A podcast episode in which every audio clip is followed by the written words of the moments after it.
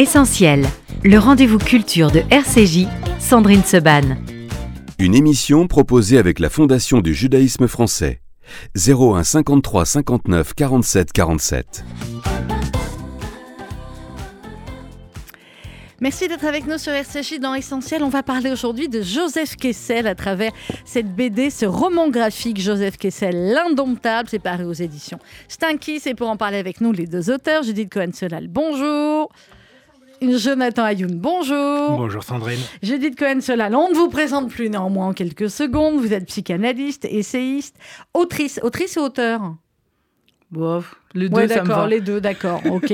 Euh, vous êtes la conceptrice également du module pédagogique Coexiste, c'est ce qui a marqué dans votre bio, mais vous êtes tellement d'autres choses également. Jonathan Ayoun, bonjour. Vous êtes essayiste, réalisateur, auteur de documentaires et vous avez déjà écrit ensemble plusieurs ouvrages. Euh, il y avait les ouvrages sur Zemmour, il y avait dans un autre style le bouquin de l'humour juif, il y avait le livre La main du diable, comment l'extrême droite a voulu séduire les juifs de France.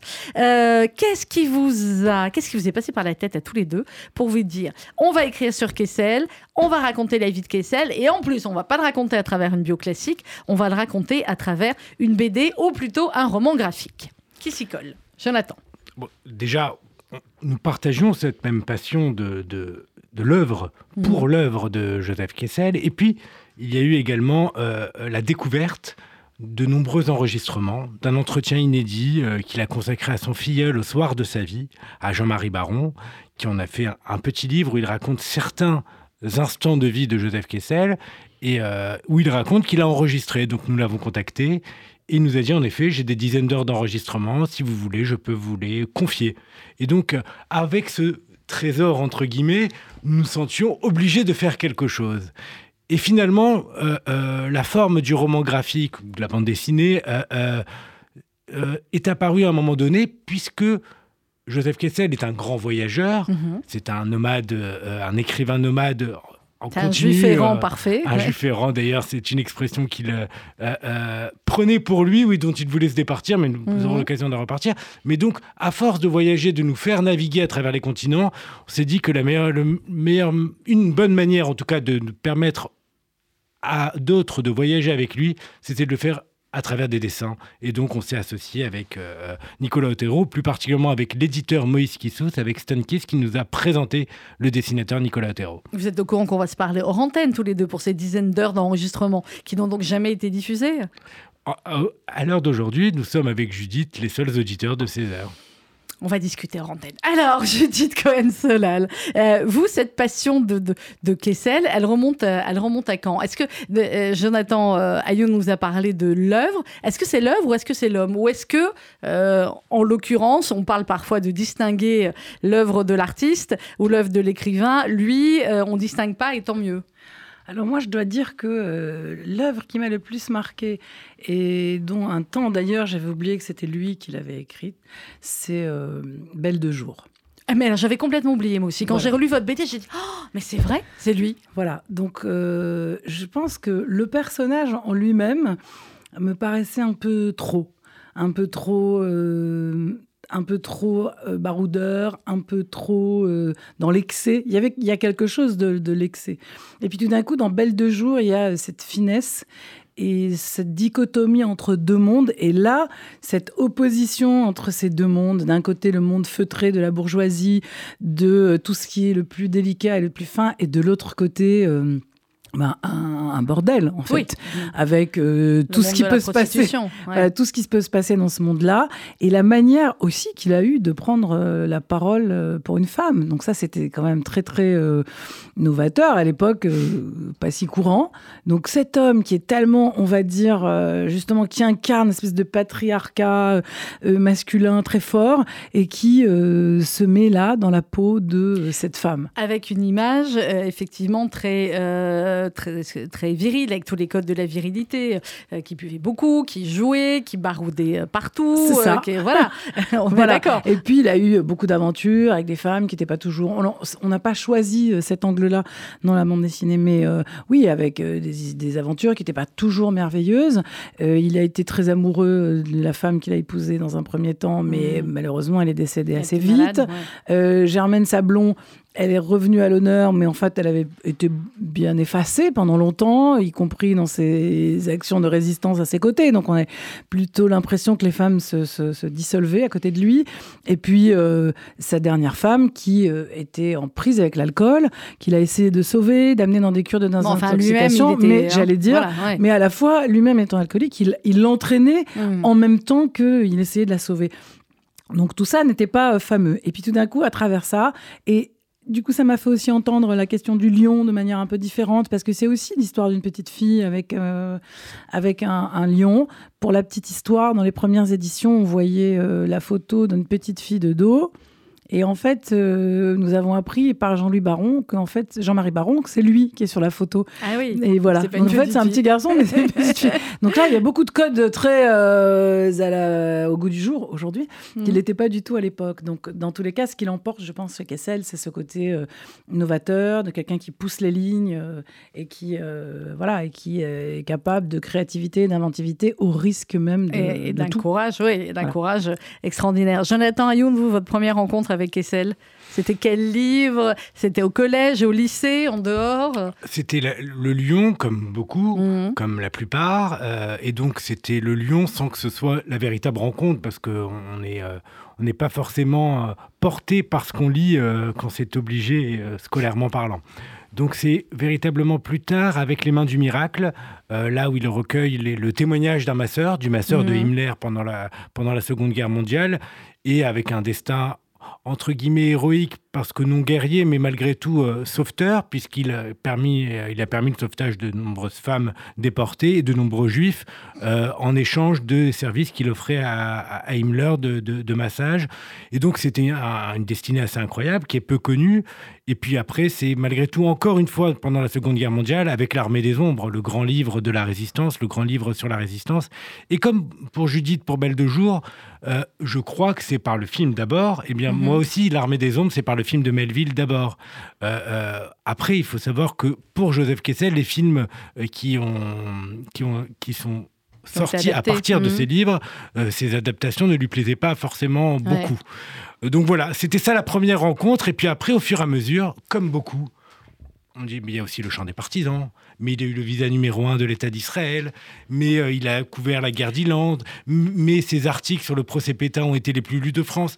Et à chaque fois, une information s'ajoutait aux précédentes et, euh, on se rend compte qu'il a un parcours de vie absolument incroyable. En fait, clairement, euh, à lire votre, votre BD, Kessel indomptable, on se dit ça pourrait se résumer quasiment en une phrase, Kessel, c'est le XXe siècle.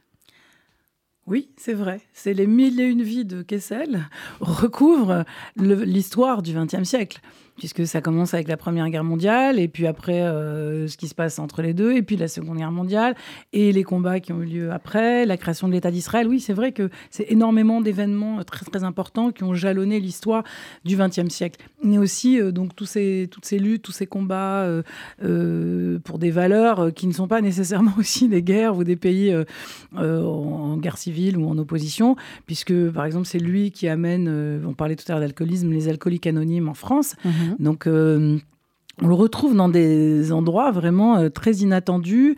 Euh, dans l'innovation, et il n'avait pas peur, parce qu'on disait tout à l'heure, il n'avait pas peur de prendre des risques, il n'avait pas peur ni des milieux interlopes, ni des personnalités qui pouvaient s'y trouver. Donc, alors le mot tolérance tellement galvaudé, non, ça ne va pas, mais une ouverture et une capacité d'être dans, dans, l'échange avec euh, tous, les, tous ceux qui composaient une société euh, très Oui, euh, avec aussi bien le, type qui va rencontrer dans un bar en buvant que le président ah. de la République dans son bureau à l'Élysée. Comment vous avez travaillé, Jonathan et Judith, avec Nicolas Otero? Parlez-moi un petit peu de Nicolas Otero. Les dessins, nos, nos auditeurs le savent, je ne suis pas très BD, c'est pas mon univers habituel. Euh, là, j'ai adoré la vôtre, peut-être parce que c'est pas une BD ordinaire, évidemment, mais les dessins sont absolument magnifiques. Oui, Nicolas Otero est un dessinateur très confirmé. Pour le coup, pour Judith comme pour moi, c'était notre première BD. Euh, pour lui, c'était loin d'être la première. Il a, il, a, il, a, il a œuvré autant pour de la bande dessinée jeunesse que de la bande dessinée très réaliste ou très dure. Il a par exemple été euh, le dessinateur de la bande dessinée La Cellule qui était euh, euh, sur les attentats du Bataclan avec un journaliste du Monde. Et là, il nous a proposé, enfin, il a proposé, il a travaillé euh, un univers graphique qui est le sien. Euh, on a bien sûr eu notre mot à dire, on a été dans l'échange, mais c'est vraiment son travail, son œuvre, d'avoir à la fois allié une, un réalisme indispensable, incontournable pour traverser l'histoire du XXe siècle, comme, vous le disiez tout à l'heure, mais également en amenant euh, euh, des touches qui enlèvent la dureté ou l'âpreté de l'horreur qui est, qui est mis en, dessin de fait. Donc voilà, donc euh, c'était c'est son œuvre qui est venue s'additionner à la note puisqu'on a travaillé en deux temps. Oui, c'est ça. on a d'abord terminé totalement le, scénario et après on a eu des échanges sur euh, euh, son travail graphique de création de dessin, mais celui-ci a été fait une fois le scénario complètement terminé. Par contre, nous, on s'est mis à l'ouvrage plusieurs fois sur le scénario, notamment dans des échanges avec l'éditeur, parce qu'il fallait aussi adapter notre forme d'écriture à, celle de la bande dessinée, à celle de la fiction également, puisque pour Judith comme pour moi, c'est la première fois aussi qu'on fait œuvre de fiction. Bien sûr, tous les faits sont réels, mais par exemple, lorsque Joseph Kessel rencontre le président de l'État d'Israël, Chaim Weizmann... Vous n'êtes pas dans le bureau Voilà, il n'en a pas fait un compte rendu précis, donc nous imaginons des dialogues. Ça vous a plu d'être dans la fiction, Judith Cohen-Solal la fiction euh, racontée, voilà. Bah, ne pas être comme les précédents livres avec Jonathan dans l'actualité, euh, pas forcément très sympathique dans les bas-fonds de l'extrême droite. Alors, on, avait déjà, euh, on s'était quand même essayé à la fiction euh, pour De Gaulle, puisque mhm. euh, on raconte des échanges à partir vraiment de faits réels et de la vérité. certains échanges, on écrit d'ailleurs dans le livre, il aurait pu, voilà. Donc, voilà, à ce moment-là, Alain aurait pu dire en rencontrant De Gaulle ça, etc. À, à partir d'éléments qu'on avait. Mais c'était vraiment pas la même chose, puisque là, il fallait imaginer, ne serait-ce que le fil déjà de, la bande dessinée qui est euh, son filleul qui vient le rencontrer. Et ça, évidemment, euh, on l'a imaginé, on l'a, on, l'a rajeuni, on a voulu euh, en faire quelque chose qui donnait envie. Quelqu'un qui le découvre alors que son filleul, il le connaissait déjà depuis longtemps. Enfin, mm. donc c'est, pas là, on l'a vraiment imaginé ce fil-là. De même que on a retrouvé dans le Tour du malheur, donc qui est l'œuvre euh, de Kessel qu'il a mis 20 ans à écrire, qui n'est pas la plus connue ni la mhm. plus appréciée, mais dans laquelle en fait lui il fait une autobiographie fictionnelle. Donc euh, à partir de là, entre ça et les et les l'interview et donc les cassettes euh, qui ont été numérisées, alors alors il a fallu en effet imaginer euh, des choses. Et par exemple, l'histoire de, ses parents, en effet, il la raconte, mais, euh, mais on l'a euh, à nouveau se baser sur des faits réels pour pouvoir... Parce qu'en fait, ce qu'il faut, c'est retransmettre une ambiance. Oui. Voilà. Et ça, la fiction, il faut aller chercher justement quels vont être exactement les faits, le moment qui va permettre de traduire une ambiance et surtout qu'elle habite euh, tout le fil de l'histoire. Alors cette ambiance, justement, on va, euh, on va en parler, on va parler de, euh, de sa vie. Vous démarrez dans Joseph Kessel Indomptable avec ses parents, bien évidemment, et on va dire que les gènes du, du voyage, alors pas forcément de bon gré, mais les gènes du voyage, le voyage en tout cas était là dans la, dans, c'est même pas dans l'enfance, c'est dans les, les premiers mois de la vie de Joseph Kessel oui, en fait, euh, euh, ses, parents, de toute manière, avant même de se rencontrer, sont eux-mêmes en train de. Alors, on parlait de juifs errants, donc il y a un petit bah, peu de ça. Ils sont dans des familles russes, l'une riche, l'autre pauvre, euh, d'un shtetl, l'autre plutôt dans la bourgeoisie, et, mais ils, veulent faire des études de médecine et ils ne peuvent pas, il y a un numéro clausus, donc ah, bah, ils doivent partir. Donc ils vont à la Montpellier, c'est là qu'ils se rencontrent, mais c'est le baron de Hirsch qui a euh, subventionné les études du père, donc quand il lui demande d'aller euh, dans, ce projet un peu foufou qui est en Argentine, de faire une colonie juive en Argentine, eh ben les voilà partis. Mais en fait, c'est tellement dur qu'elle préfère, euh, elle se dit qu'elle préfère même le risque des pogroms plutôt que de rester là. Hop, et là, Kessel née en Argentine, donc déjà un Original. hors de tout contexte familial ni de l'un ni de l'autre. Et euh, de là, euh, à un an, il prend un bateau. Et euh, c'est déjà. mourir sur le bateau. voilà, il manque de mourir. Et là, déjà, ça, ça marque l'histoire. Et puis, ils vont en Russie. Et puis là, il y a un pogrom. Et puis, un report en France à Nice, puis de Nice, ils vont aller à Paris. Voilà. Donc déjà, en effet, euh, il y a quelque chose qui est marqué. la euh, famille bouge. Voilà. Mm.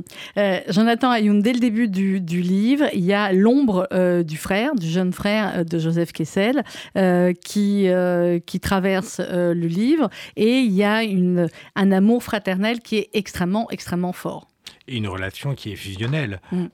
ils grandissent ensemble, ils créent ensemble. D'ailleurs, la première œuvre de Joseph Kessel, c'est une bande dessinée écrite avec son frère. Le frère fait les dessins, lui fait le texte.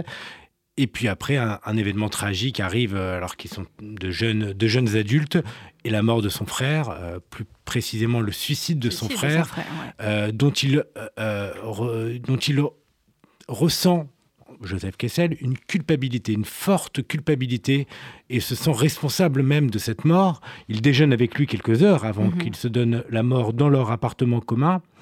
Et toute sa vie, bah, Kessel vivra pour deux et ne cessera d'être au plus près de ceux qui, euh, pour le coup, ne se laissent pas mourir, mais affrontent la mort et, c'est quelque chose qui va continuellement le chercher à vivre pour deux, à vivre avec excès. On parlait euh, en début de, cet échange de cette façon qu'il avait aussi de se euh, laisser aller dans les bas-fonds mhm. ou de boire euh, outre de manière non modérée. Eh bien, c'était cette manière de vivre pour deux, comme, comme il le dira d'ailleurs à quelques reprises. Après, il a passé sa vie à ne pas beaucoup se livrer sur cette relation fusionnelle, sur cette relation avec son frère.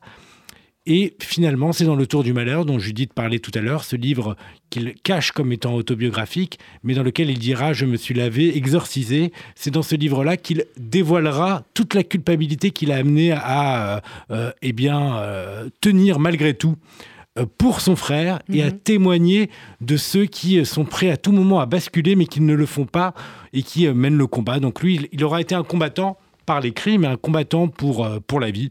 Et il aura vécu fortement. Euh, je dis de Cohen Solal, euh, Jonathan Ayoun parlait de, combattants. Il en a fait des guerres, euh, Joseph Kessel, soit parce qu'il était, comme dans la Première Guerre mondiale, soit parce qu'il a été sur le terrain à ce moment-là en tant que, reporter, soit pour couvrir pendant la guerre, soit après, comme c'est le cas pour le procès de Pétain ou Nuremberg. Ça fait partie intégrante de sa personnalité, ce rapport avec la guerre. Alors, on pourrait imaginer qu'il euh, est taraudé par cette question de la mort avant même donc sa naissance. Il est taraudé. Vous avez vu la psy, hein, Jonathan. Je dis la guerre, elle, elle dit la mort. Vous avez vu mmh. Parce que j'ai toujours très peur avec Judith avec les mots. Allez-y, allez-y, allez Je vais arriver au combat et à la guerre. Mais justement, il y a, je, pense que oui, il y a, il y a une forme de euh, de rapport avec la mort, avec la persécution, puisque en fait, dans un premier temps, euh, les Juifs sont euh, persécutés. Ses parents, il y a un numéro scausus, mais il, y a des pogroms. Donc en fait, il y a des attaques dans lesquelles ils sont en but et où il y a, il y a pas beaucoup de possibilités de combattre justement. Donc de ce statut de victime, lui, il est attiré, fasciné par ceux qui mènent le combat. Ça, je pense que c'est une première chose. Et ceux qui euh, mènent le combat pour leur euh, indépendance, pour euh, justement, qui préféreraient mourir plutôt que de, de rester inactifs, mais qui en ont les moyens. Et par ailleurs, il est, lui, quand même, je pense, terrassé dans la vie personnelle, justement, par cette question de la mort. Son père est, malade tout le temps. Donc, euh, il faut toujours faire attention à la mort rôde. C'est pour ça que mhm. j'ai dit la mort. Et finalement, elle le rattrape, sa femme meurt, son frère se suicide. Je pense qu'à chaque fois qu'il y a un drame personnel dans lequel il se sent poursuivi par la mort. Il n'arrive pas à se confronter à cette question-là, parce que que faire face au suicide d'un frère, par exemple? Et c'est comme si lui, il allait du coup au devant de la mort, à l'endroit où on peut la combattre et survivre. Et donc, je pense qu'il y a là, euh, comme ça, tout C'est bien, vous l'avez très bien analysé. Voilà. Euh, Joseph Kessel, c'est évidemment des livres, c'est des combats, mais c'est aussi une voix. Ça, c'est quand on quand on l'écoute, c'est une voix euh, très très particulière. Il aurait fait un excellent journaliste radio, Joseph Kessel. On va l'écouter et on lui on lui posait les questions sur le rapport à la, à la vitesse de la vie. Et quand on écoute aujourd'hui, quand on voit à quel point nos, nos vies vont vite, on se pose quelques secondes et on écoute Joseph Kessel. Pensez-vous qu'il soit important pour les hommes d'aller vite? Oui et non. Comme disait un sage chinois, pour aller où?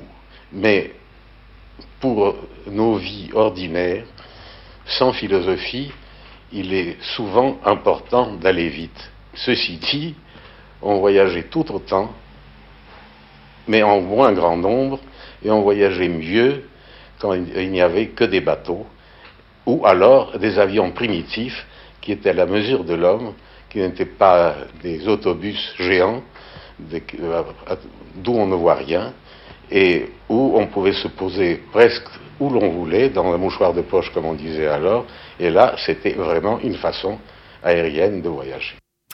La voix de Joseph Kessel, elle est vite, mais pour aller où? Alors finalement, quand on, quand on lit votre ouvrage, euh, Judith Cohen-Solal et Jonathan Ayoun, avec les dessins de Nicolas Otero, euh, il voulait aller où, Joseph Kessel? Jonathan? Il voulait surtout aller. C'était le chemin qui comptait, comme, le, comme dirait le, le, proverbe talmudique, mais c'est vrai qu'il incarne cela. C'est le voyage qui comptait. Euh, c'est le voyage, euh, le premier voyage de sa vie, à moins d'un an, auquel donc il a échappé à la mort sur ce bateau. C'est pour ça qu'il y a aussi un côté paradoxal dans ce mhm. qu'on vient d'écouter, puisque pour lui, le premier voyage est synonyme de la, de la mort potentielle. Il y a même un petit cercueil qui avait été construit dans le bateau, et, par, par miracle et, grâce à du lait, du lait il, survit. Et puis donc toute sa vie, il voyage, il voyage, et il aime la rencontre. Des... Être à hauteur d'homme, pour lui, c'est donc d'être au plus près des hommes, et c'est donc de voyager auprès d'eux, euh, des différents hommes à travers le monde. Et quelque part, alors, puisque l'expression est revenue plusieurs fois depuis le début de cet entretien, euh, de juif errant, euh, est-ce qu'il est, l'incarnation, donc, par, par cette passion du voyage du juif errant? C'est quelque chose qu'il a pourtant continuellement combattu. Lorsqu'on a amené les premières planches de la bande dessinée à Jean-Marie Baron, donc son mhm. filleul à qui il, a accordé cette ultime confession, il nous a montré une photo de lui, qui est d'ailleurs en fin d'ouvrage, vieillissant, marqué, euh, et euh, en nous disant que Joseph Kessel n'aimait pas cette photo, il n'aimait pas ce visage trop marqué, parce qu'il disait là, là sur cette, sur cette photographie-là, je ressemble au juif errant et j'ai l'impression de porter euh, le malheur du monde.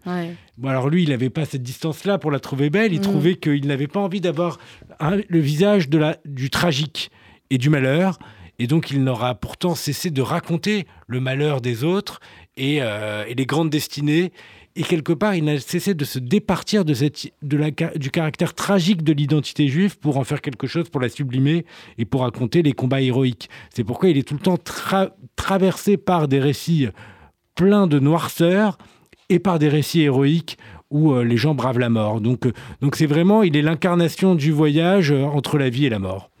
Eh, Judith Cohen-Solal, il y a toute une partie du, roman graphique, de la BD, évidemment, qui est autour de, euh, la Seconde Guerre mondiale et de la manière dont euh, Joseph Kessel euh, en, a, parlé et de la, de résistance. comment on peut raconter en quelques... J'essaie toujours de me dire qu'il y a toujours des plus jeunes qui nous écoutent et qui sont peut-être pas forcément au courant comme vous de, et comme nous de tout le, parcours de Kessel, de ce qu'il a écrit, de ce qu'il a raconté, de ce qu'il a fait à ce moment-là. Comment on pourrait décrire ce moment-là dans la vie de Joseph Kessel? Peut-être qu'on peut, euh, le, alors pas le résumer, mais en tout cas, il y a, dans l'échange avec euh, De Gaulle, puisque il va rencontrer euh, général De Gaulle, qui est donc à la tête de la résistance, et il lui dit qu'est-ce que je peux faire? Oui. Donc ça c'est intéressant parce qu'il y a déjà une, là un côté de son caractère qui vient et qui dit qu'est-ce que qu'est-ce qu'il faut faire, qu'est-ce que je peux faire, à quoi je peux servir? Donc il, il, rentre dans la résistance en effet. Et là, euh, De Gaulle lui dit bah, faites ce que vous savez le mieux faire, écrivez. Mm. Donc, euh, on ne sait pas, on n'était pas là exactement, mais on, suppose, c'est ce qui est un peu raconté ici et là. Et donc, il va, lui, euh, témoigner de choses qui se passent, et puis il va écrire ce chant des résistants avec Maurice Druon, qui est son neveu, Germaine Sablon, dont on oublie de dire qu'elle était là. Bah oui, elle était là. Voilà. et dit Jean-Marie Baron, il y avait aussi son père, Jean-Marie Baron, qui était là. Donc, ils étaient plusieurs pour avoir écrit ce chant. Alors, on va dire mais qu'est-ce que c'est un chant? C'est pas grand-chose. Et puis c'est énormément parce que c'est ce qui va galvaniser justement la résistance. Euh, tout ce que fait, ben, vous parliez de voix. Oui. Euh, de Gaulle, c'est une voix à la radio quand même, c'est l'appel du 18 juin. Donc c'est euh, exactement ce que ça représente à ce moment-là, la possibilité qu'il y ait une autre parole que celle de la collaboration, une autre parole que celle de la peur et de la terreur. Donc c'est euh, la possibilité, donner la possibilité aux hommes de croire qu'au milieu de la noirceur, il y a toujours un élan possible, un élan de vie, un élan de combat. Et là, vraiment, c'est ce que lui, il va faire, ce qu'il a fait toute sa vie. Mais là, très particulièrement. manière, ouais, et on, l'écoutera évidemment euh, tout à l'heure. Euh, Jonathan Ayoun, dans la vie de Joseph Kessel, il y a bien évidemment l'écriture, les livres, et ce qui est intéressant aussi dans, euh, dans la manière dont, vous racontez sa vie, c'est que c'est entremêlé et que on comprend finalement pourquoi à tel moment de sa vie il y a eu tel livre. c'est jamais arrivé par hasard, c'est souvent, voire même quasi systématiquement, à cause d'un événement qui lui est arrivé dans sa vie. Oui, c'est c'est son paradoxe. À la fois, il se plaint, et notamment lorsqu'il entre à l'académie, d'avoir trop vécu et pas assez écrit. Hmm. Et en même temps, il ne pouvait pas écrire sans vivre. Sans avoir vécu. Euh, ça, lui offrait la matière. Et c'est d'ailleurs même toujours la circulation qu'il faisait entre l'écriture romanesque et l'écriture journalistique. Il avait besoin des deux, de circuler entre journalisme et littérature, entre réel et fiction, pour pouvoir raconter à la fois euh, euh, les autres, donc là c'était dans le journalisme, dans les reportages, et se raconter soi, là c'était dans la littérature. il fallait toujours qu'il ait les deux en même temps, parce que la littérature lui permettait de se raconter de manière dissimulée, et le journalisme le racontait avec, une, euh, avec de manière très crue ce que les autres vivent. Et donc, il oscillait entre une grande pudeur et euh, peut-être le mot ne lui correspondrait pas, il ne l'apprécierait pas, mais quelque chose de très trash parfois dans ses mmh. reportages de guerre. Et, c'est ça qui est très très intéressant. Et pourtant, il sera toujours animé d'un remords, celui de ne pas assez consacrer de temps à l'écriture. C'était ça le problème. C'est combien de livres, Joseph Kessel C'est 80 livres, euh, des hein. centaines et des centaines de reportages. Et pourtant, lorsqu'il rentre à l'académie, sa phrase mhm. c'est euh, Aujourd'hui, on m'a confondu avec le grand écrivain que j'aurais dû être si je n'avais pas tant vécu. Donc c'est malgré tout, euh, après 80 livres, dire cela, euh, c'était pas de la préciosité, c'était vraiment mhm. ce qu'il ressentait au plus profond de lui. C'était ce qu'il ressentait. Alors je dis de Cohen Solal, il y a, euh, j'ai dit, c'est bah, tout le XXe siècle, et c'est donc bien évidemment la création de l'État d'Israël, et là, visa numéro un. C'est le premier étranger, à poser les pieds en Israël. Alors, bon, il faut le dire, Personne n'a jamais vu ce visa numéro 1. Bon, c'est beau de dire que c'est le visa numéro 1. bien sûr, mais là, puisqu'on est entre nous et qu'on dit des choses un peu plus profondes, alors j'ai envie de dire que finalement, c'est pas important. Ce qui est important dans ce mythe, c'est que euh, il se passe quelque chose qui dit que là où il y a un événement important, là où se créent justement euh, euh, des, des, événements du XXe siècle, eh bien, il y va. Il est au rendez-vous. Donc Joseph Kessel est là. Et il a le premier, euh, donc il a le visa numéro un. Euh, il était allé avant la création de l'État d'Israël rencontrer euh, Chaim Weissman et il n'y croyait pas. Hein. Il n'y croyait pas, mais peut-être parce que. À un moment donné. Et justement, il n'y croyait pas, peut-être parce que euh, cette expérience échouée, au moins dans le récit familial, en Argentine, laissait entendre que, bon, cette histoire de colonie de juifs, euh, ça marchait pas, en fait. Ces gens-là, de ces juifs qui allaient se mettre ensemble euh, pour créer un foyer, un État, ça n'allait pas aboutir. Et là, ça aboutit. Donc, il est très heureux de ça. Euh, il ne va pas rejoindre l'État d'Israël. Hein. On ne sait pas, mais euh, c'est, On ne sait pas pourquoi ou on sait pourquoi? Alors, on ne sait pas pourquoi, mais on sait qu'il se sentait extrêmement euh, français, que les Français, aussi bien en termes de langue que de pays, mhm. c'était la terre, sa terre d'accueil. C'était là que, bah, c'est là qu'il a pu être sauvé, que ses parents ont été sauvés, que ses parents ont pu faire leurs études. Je pense qu'il y avait vraiment dans la France un côté salutaire, qu'il était très reconnaissant à la France, mais aussi dans cette part justement d'écriture, parce qu'il faut se rappeler rappeler que au XXe siècle, c'était pas pareil. Euh, on ne pouvait pas écrire dans une langue euh, qui n'était pas celle du pays où on se retrouvait. Il n'allait pas être reporter.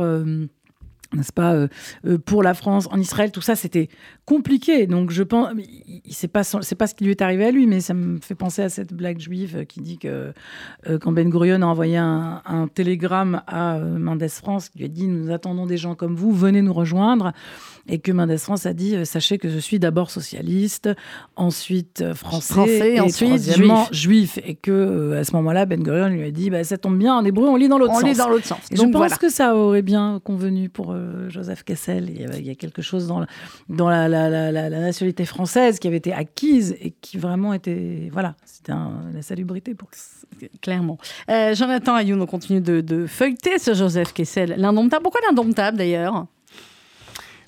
Déjà, bien sûr, il y a la référence au lion, son livre le plus lu euh, à travers le monde, euh, qui est vraiment un des, des il fait partie des 20 plus grands best-sellers français euh, encore aujourd'hui.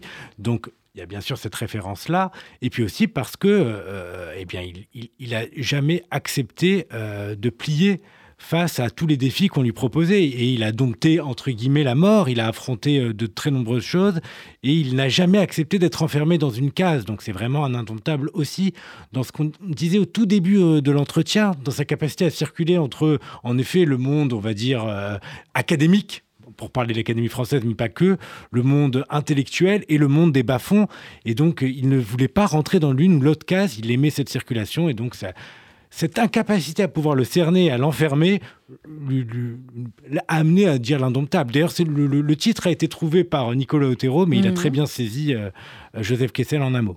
Il faut dire qu'on était sur le rugissant. C'est vrai. Voilà. Vous étiez parti sur le rugissant. Alors du rugissant, justement. Le lion, euh, là aussi, est-ce qu'on peut considérer que l'un de ses livres les plus connus et les plus lus est arrivé un petit peu par hasard? Parce qu'à la base, euh, bah, il allait là-bas en vacances. Enfin, il prenait des vacances, enfin un voyage de noces, hein, euh, quelques années après son mariage. Et puis, ça s'est pas passé comme prévu, quoi.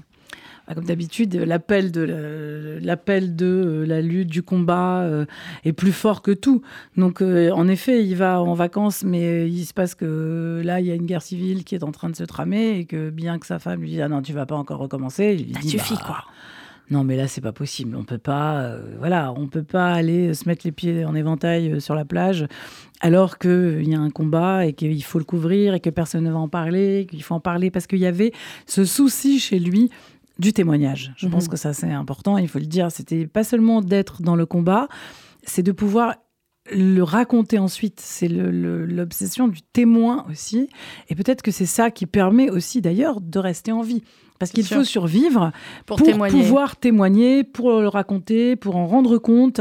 Et, c'est un c'est un combat aussi, hein, parce que on va rendre compte, mais euh, ce qu'il rendait compte, lui, c'est qu'il euh, voulait qu'il y ait une prise de conscience qui, mhm. qui ait lieu chez les lecteurs. Pas juste euh, raconter euh, d'un côté, de l'autre. Non, il y avait une conscience pour lui, qu'il y a un combat qui se menait pour la liberté, qu'il était de ce côté-là et qu'il fallait alerter les gens euh, pour qu'ils puissent soutenir le combat, même s'ils étaient loin ailleurs dans le monde.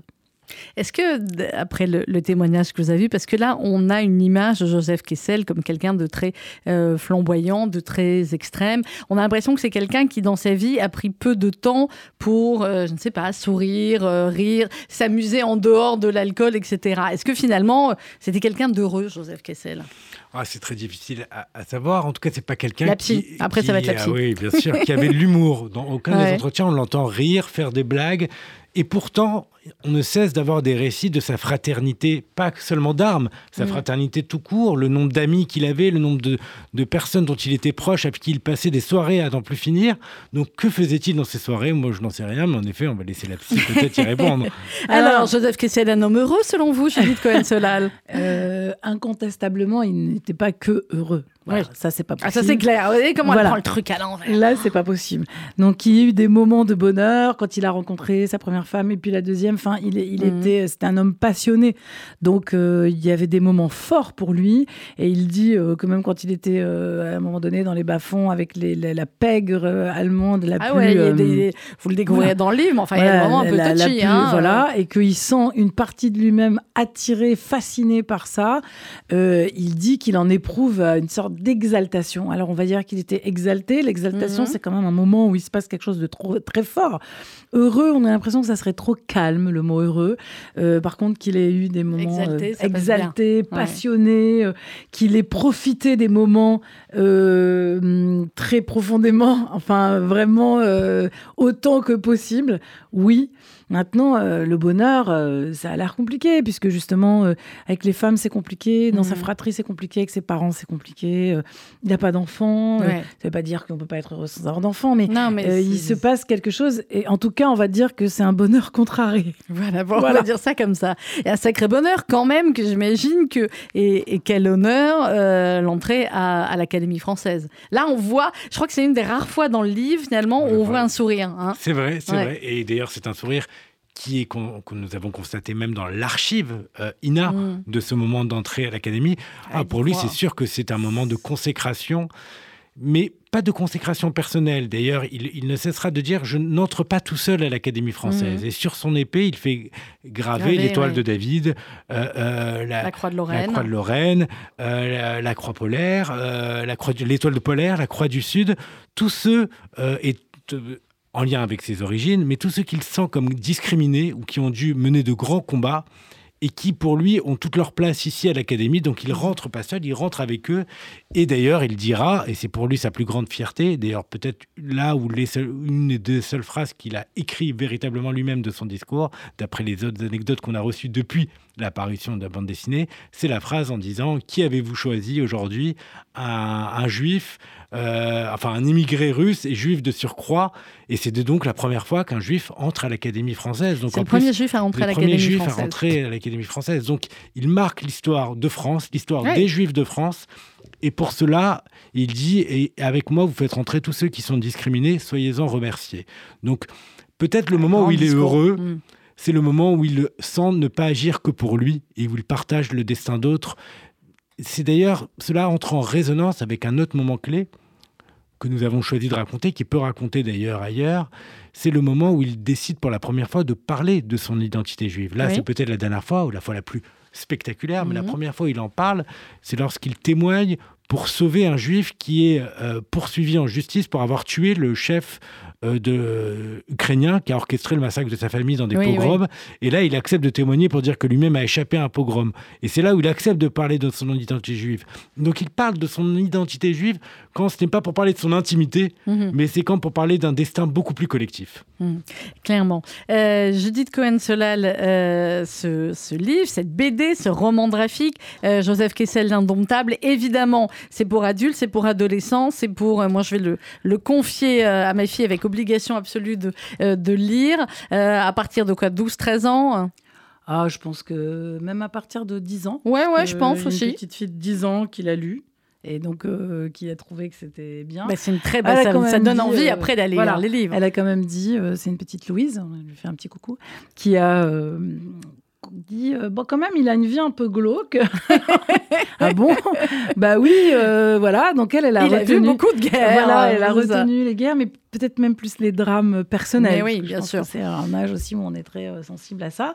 Mais en tout cas elle a trouvé ça intéressant et elle l'a lu entièrement jusqu'au bout. Donc mais voilà, oui c'est ça qui est génial c'est que ça va plaire aux adultes qui vont se dire comme ah oui mais c'est vrai qu'il a fait ça aussi. Ouh là là mais ça je l'ai pas lu ou je l'ai pas relu depuis longtemps. Et j'imagine que c'est un début aussi de se dire bon bah voilà, euh, ça va donner envie de lire ou de relire Kessel. Il, est dans la Pléiade, hein, il est dans euh, voilà ah un petit peu partout. Par, par quel livre vous, euh, vous conseillerez chacun de, de, commencer la lecture de Kessel pour quelqu'un qui ne l'aurait pas encore lu? Alors ça dépend de l'âge là pour le coup, parce que moi dans tous les cas, alors moi j'étais passionnée par le Tour du Malheur que j'ai découvert autour du travail. On va pas attaquer par ça pour les plus jeunes. Mais non pour les plus jeunes, le lion apparemment ça marche. Mais alors ça marche et oui et non, parce que euh, c'est devenu euh, un bouquin qu'on apprend euh, à l'école. Donc, mm. c'est toujours, y a, le côté de la contrainte scolaire est plus compliqué. On a fait une signature là à la librairie Erol et il y a quelqu'un qui est venu et qui nous a dit Ah, j'achète la BD parce que ma fille doit le lire dans sa classe et elle n'a pas trop envie. Donc, la BD, la BD ça va peut-être l'approcher. Donc, quoi lire? Ah, bah voilà, la BD. La BD, bien joué, bien joué. On commence par la BD et après, on lit le reste. Euh, pas mal. Est-ce que ça, ça, vous a donné envie? Puisque c'est une totale réussite, hein on peut le dire, Judith et Jonathan. Euh, et vraiment, bravo, bravo à Nicolas Otero. Les, les dessins sont, sont splendides avec des, euh, des différences de style de dessin, de couleurs. Enfin, c'est une œuvre d'art. Hein. Il n'y a, pas autre chose à dire. Jonathan, est-ce que ça vous a donné envie d'en faire d'autres? Bon, forcé évidemment avec Judith Cohen-Solal, vous n'avez pas le choix, je comprends bien. mais est-ce que ça vous a donné envie de vous intéresser à d'autres grands personnages en roman graphique? Ah, tout à fait. Le... les deux envies sont, sont, différentes, mais euh, prolonger le travail en roman graphique et prolonger aussi le travail sur de, de, grands écrivains ou de grands euh, euh, intellectuels du, du, Ah oui, vous avez un filon là. Donc, vous avez un filon. donc voilà, qui sait, peut-être que Romain Gary sera un des prochains Allez savoir. projets. mais en tout cas, oui, c'est sûr que ce n'est pas, ça, va, ça ne va pas s'arrêter là. On, est, on, a été plus surpris de démarrer, mais euh, on l'est moins de ne pas s'arrêter. Bah, euh, voilà, bah, ça ne me surprend pas euh, moi-même. Merci beaucoup à tous les deux. Je dis Cohen Solal, merci. Jonathan Ayoun, merci. je rappelle que votre BD roman graphique Joseph Kessel, L'Indomptable, c'est aux éditions Stankis. C'est à offrir absolument. Vous êtes invité dans la souka. Vous allez ramener quoi? Des fleurs, sa fan, des fruits, des machins. Non, ramenez une BD Joseph Kessel. Hein. tout à fait. Tellement, tellement mieux. voilà. Et on se quitte bien évidemment avec avec le chant des euh, partisans. On se retrouve juste après pour la dernière partie de l'émission avec Julie Guez. On parlera cinéma et on parlera de l'avant-première de nos amis Nakash et Toledano au profit du FSJU.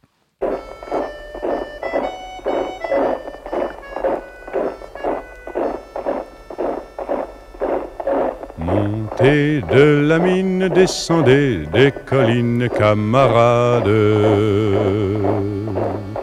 Sortez de la paille les fusils, la mitraille, les grenades. Oh, et les tueurs à la balle et au couteau, tuez vite. Oh, et saboteur, attention à ton fardeau dynamite. C'est nous qui brisons les barreaux des prisons pour nos frères. La haine à nos trousses et la faim qui nous pousse la misère. Il y a des pays où les gens au creux des lits font des rêves. Ici, nous vois-tu, nous on marche et nous on tue, nous on.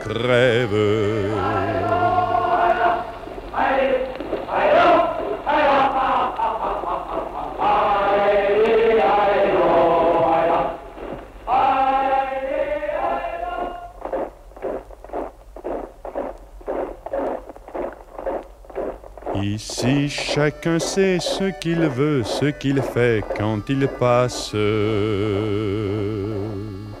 Ami, si tu tombes, un ami sort de l'ombre à ta place. Demain, du sang noir séchera au grand soleil sur les routes. Chantez, compagnons, dans la nuit, la liberté nous écoute. Amis, entends-tu les cris sourds du pays qu'on enchaîne. Amis, entends-tu le vol noir des corbeaux sur nos plaines. Oh, oh,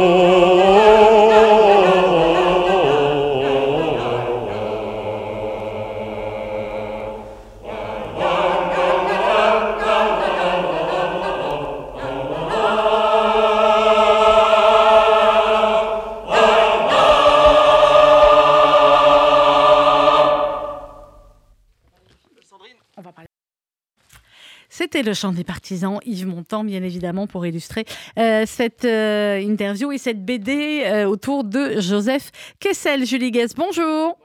Julie Guest, directrice de la philanthropie du Fonds social juif unifié. Shana Tova, parce que je ne vous ai pas encore eu à l'antenne. Je vous ai à peu près 52 fois par jour. les Simcha, ma mais chère pas Sandrine. encore, exactement. Et Moadim les bonne fête de Sukkot à vous toutes et à vous tous. Et c'est rare qu'on puisse profiter de fête de Sukkot avec un tel temps. Hein.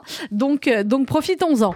Alors, on a eu il y a trois semaines, Julie Oui. euh, l'avant-première du film d'Alexandre Arcadi, Le Petit Blond de la Casbah, qui sort le 15 novembre. Une avant-première magnifique en présence de tous les comédiens du film, en présence de nombreux hommes politiques, personnalités euh, qui sont venus. Et euh, le 11, euh, eh bien, la semaine prochaine, c'est l'avant-première du nouveau film d'Olivier Nakache et Eric Toledano. Et oui, on reprend une deuxième avant-première pour bien être dans les festivités pendant ces fêtes de Ticherie, avec l'avant-première mercredi soir 11 octobre prochain à 19h15 précise de l'avant-première du film d'Olivier Nakache et d'Éric Toledano.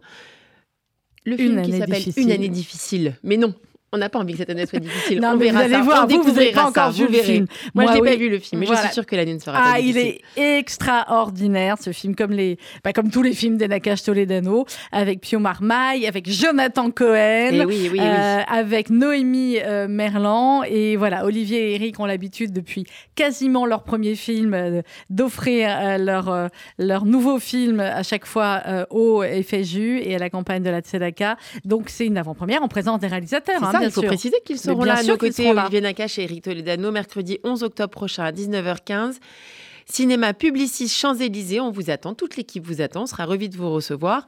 On a vendu un peu plus de la moitié des places, donc Ah on bah a encore oui. une petite semaine. Alors je sais, il y a les fêtes, il y a plein de choses, tout le monde est occupé. On vous attend nombreux. Vous savez que euh, ces deux réalisateurs nous offrent, et donc on les en remercie cette soirée. Euh, donc bien évidemment, les dons récoltés, les frais récoltés permettent de financer les actions sociales du Fonds social juif unifié. Il y en a pour tous les goûts, il y en a pour tous les tarifs. On a un tarif à 30 euros, un tarif à 50 euros, un tarif à 100 euros quand on a envie, dès le début d'année, de soutenir les actions de manière encore plus significative. Vous n'hésitez pas à vous connecter sur le site fsju.org pour retrouver toutes les informations. L'adresse billet web, elle est un petit peu plus longue, alors je vous la donne quand même. Mais bon, on sait qu'en général, on va sur le site du Fonds social, billetweb.fr slash avp-fsju-paris. Je vous Voilà, promets, on mais fera plus simple la prochaine fois. Vous allez sur le site fsgu.org. Et puis, euh, j'ai rencontré beaucoup de, euh, de nos amis hier dans une, dans une souka party, n'est-ce pas? Et tout le monde m'a dit, mais les dates de la Tzedaka, alors c'est oui. quoi? C'est quand? Comment on fait pour avoir les dates? No panique, nous ne sommes que le 2 octobre. Mais c'est on vrai m'a que cette déjà année, tout demandé, le monde est très, on m'a très déjà demandé quand ouvrir le palais des congrès. On reste détente. On D'ici pas longtemps, d'ici une arrive. quinzaine de jours. Hein, Julie, on peut donner à nos auditeurs. Rassurez-vous, on vous préviendra deux, trois jours avant. Mais il y a déjà certaines dates euh, qu'on peut donner à nos auditeurs pour Oui. qu'ils bloquent euh, dans euh, leur agenda absolument. Et on commence avec le 12 novembre, le dîner des parrains. On ouvre la grande campagne de la Tzedaka le 12 novembre prochain. Elle va arriver, va arriver très vite ce 12 novembre, dans moins de six semaines, au pavillon d'Armenonville, avec nos deux parrains, que l'on remercie d'ores et déjà, Michel Larocque, Pascal Elbé, avec nos invités d'honneur, Katia et Sidney Toledano, au pavillon d'Armenonville, grande soirée d'ouverture de la 31e campagne de la Tzedaka le 12 novembre. Et ensuite, pendant un mois, on a un programme extrêmement chargé. Je sais que vous l'attendez, mais c'est pas qu'à Paris, bien évidemment, c'est partout en C'est dans France. toute la France. À chaque fois, on se dit non, cette année, on va pas encore faire 30 événements, on va essayer de faire moins parce que. Mais en fait, on n'y arrive pas.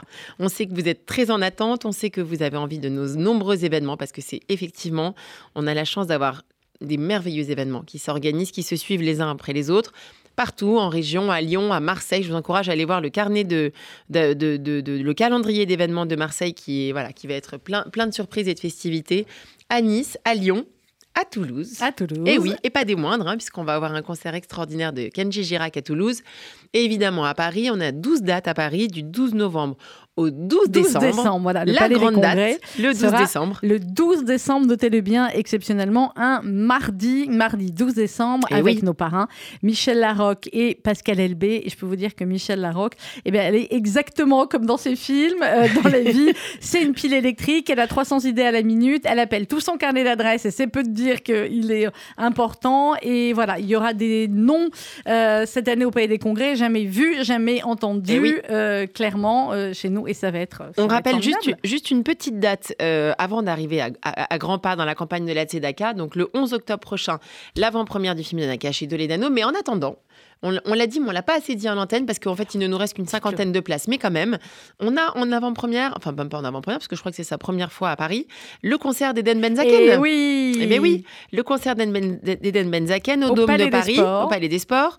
C'est le 17 octobre. Alors il reste euh, quelques places, il en reste moins d'une cinquantaine, mais, euh, mais vous n'hésitez pas à joindre euh, Bianca qui sera ravie de vous les vendre directement puisque ce sont des classes, c'est une catégorie particulière qui nous a été octroyée puisque on soutient son, sa venue à Paris.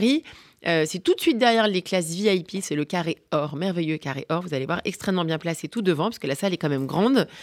Euh, Il y a deux tarifs, il y a 126 euros euh, pour les, grands et les plus grands, et puis pour les un peu plus jeunes étudiants, catégorie, voilà, qui a envie de venir voir cette star sur scène, on a des billets à 65 euros. Donc vous n'hésitez pas à contacter Bianca au 01 42 17 11 34 01 42 17 11 34 Le pardon. regard de Julie qui Tout d'un coup, j'ai un, petit, j'ai un petit doute de téléphone. Allez, mais vérifier. Mais non, mais 01 non. 42 17 11 34, ça c'est pour Eden Benzaken. Euh, une centaine de places qui étaient réservées carré or pour vous, euh, amis euh, donateurs et fidèles du FSJU. Euh, c'est sa première venue en France, Eden Benzaken. Donc pour le 17 octobre, pour avoir toutes les infos, fsju.org et puis surtout, surtout, suivez les comptes du FSJU sur les réseaux sociaux. C'est le meilleur moyen pour être informé euh, en temps réel pour tous nos événements euh, et prendre vos places et participer euh, ainsi à cette grande campagne de la Tzedaka et à nos autres événements qui arrivent et qui n'ont qu'un seul but, vous le savez, Oui. c'est collecter et financer les œuvres sociales.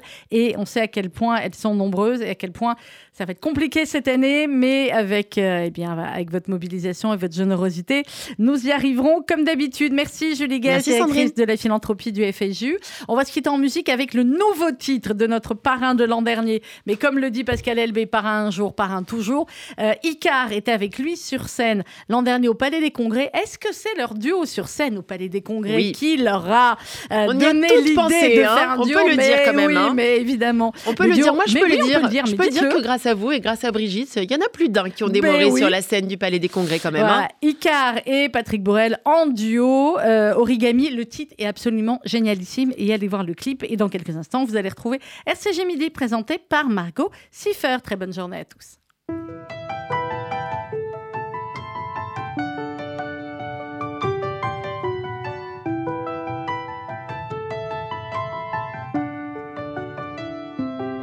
Je fais des pliages de papier pour avoir la grâce d'un signe. À quoi faudrait-il ressembler pour être digne de toi? Les amours adultes, j'en suis sûr. Comme à la pêche à la ligne, la sirène m'aura à l'usure. Elle est maligne comme toi.